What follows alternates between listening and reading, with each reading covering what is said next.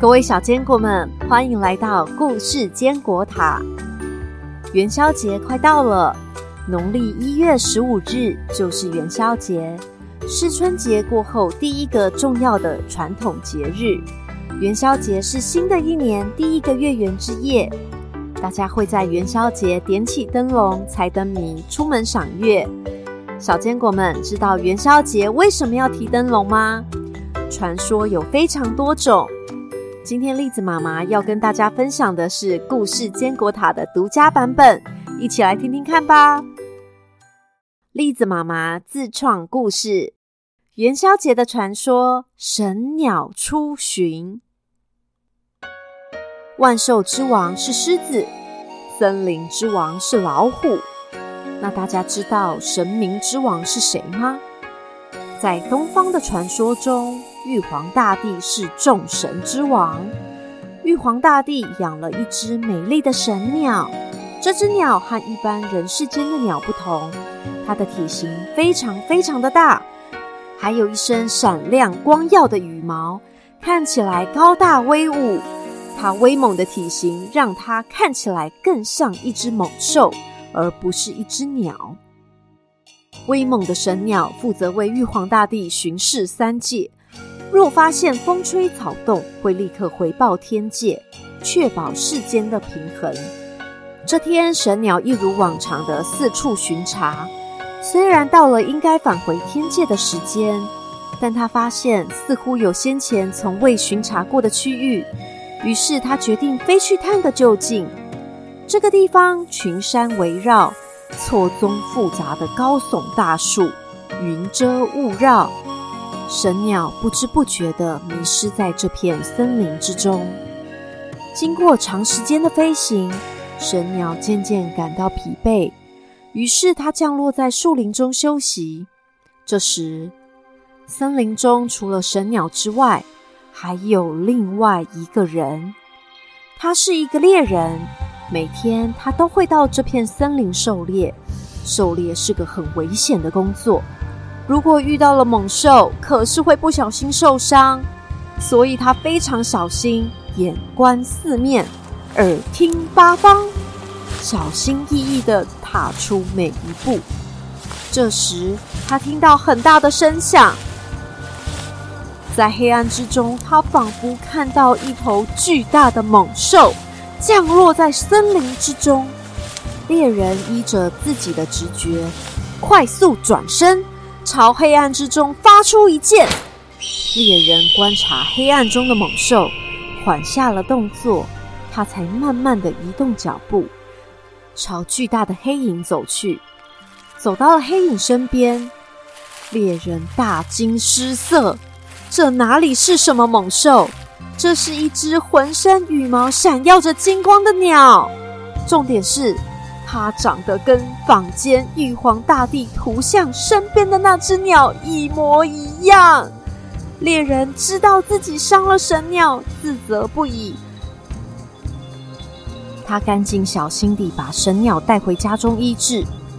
在猎人的村落中，所有人依靠着大自然的资源生活着。他们只拿取需要的资源，不贪心，不浪费。吃着依靠大地肥沃土壤生长的谷物，喝着小溪里清澈的泉水，所以他们非常感谢天神和神鸟维持大自然的平衡。大家发现神鸟受伤之后，村长清出自家的马厩，每户人家都贡献出家里暖和的被子，众人一同努力把环境布置得温暖舒服。村里的医师也赶紧赶来检查神鸟的伤势。伤口我处理好了，不过神鸟的伤势很严重。为了确保神鸟可以撑过危险期，接下来几天大家一起轮流照顾它吧。全部的村民都加入了照顾神鸟的行列，负责观察神鸟的体温是否发热，定期帮神鸟更换包扎的绷带。在大家细心的照顾之下，神鸟终于醒来了。村民们赶紧准备清水和食物，希望让神鸟补充营养，快快康复。不过，神鸟只喝水不吃食物，村民们非常的担心，如果没有足够的营养，神鸟的伤口没有办法复原，它的身体会撑不下去的。就在众人苦恼不已的时候，神鸟引吭长啸，大家都在猜想神鸟的意思。有的人检查它的伤口，有的人赶紧去装水给神鸟喝。就在大家忙进忙出的时候，马厩外的草丛发出沙沙沙的声音。接着，小松鼠、猴子、鸟儿、梅花鹿，好多野生动物从树丛中钻了出来。村民们瞠目结舌的看着好多小动物一起涌进厨房里。每个动物洗完手之后，开始分工合作。小松鼠搓芝麻麦芽糖球，猴子将芝麻糖球沾湿，放在糯米粉中滚啊滚的。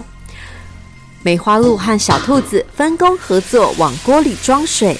鸟儿叼木柴丢到灶里，最后煮出一颗颗又圆又美味的白色小团子。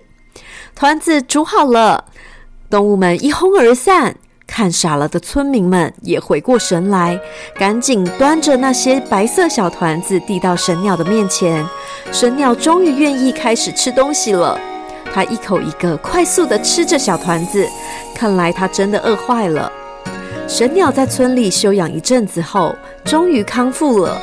不过，它几次尝试要飞出树林，都没有办法找到回家的路，最后又返回村庄中。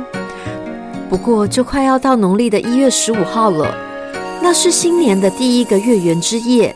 这天，神鸟一定要回到天界和天地回报。村民们为了让神鸟可以找到回家的路，大家纷纷在门前挂起了灯笼。每位村民都拿起灯笼四处游走，希望照亮大地，为神鸟指出回家的路。这一次，神鸟起飞时长吟一声。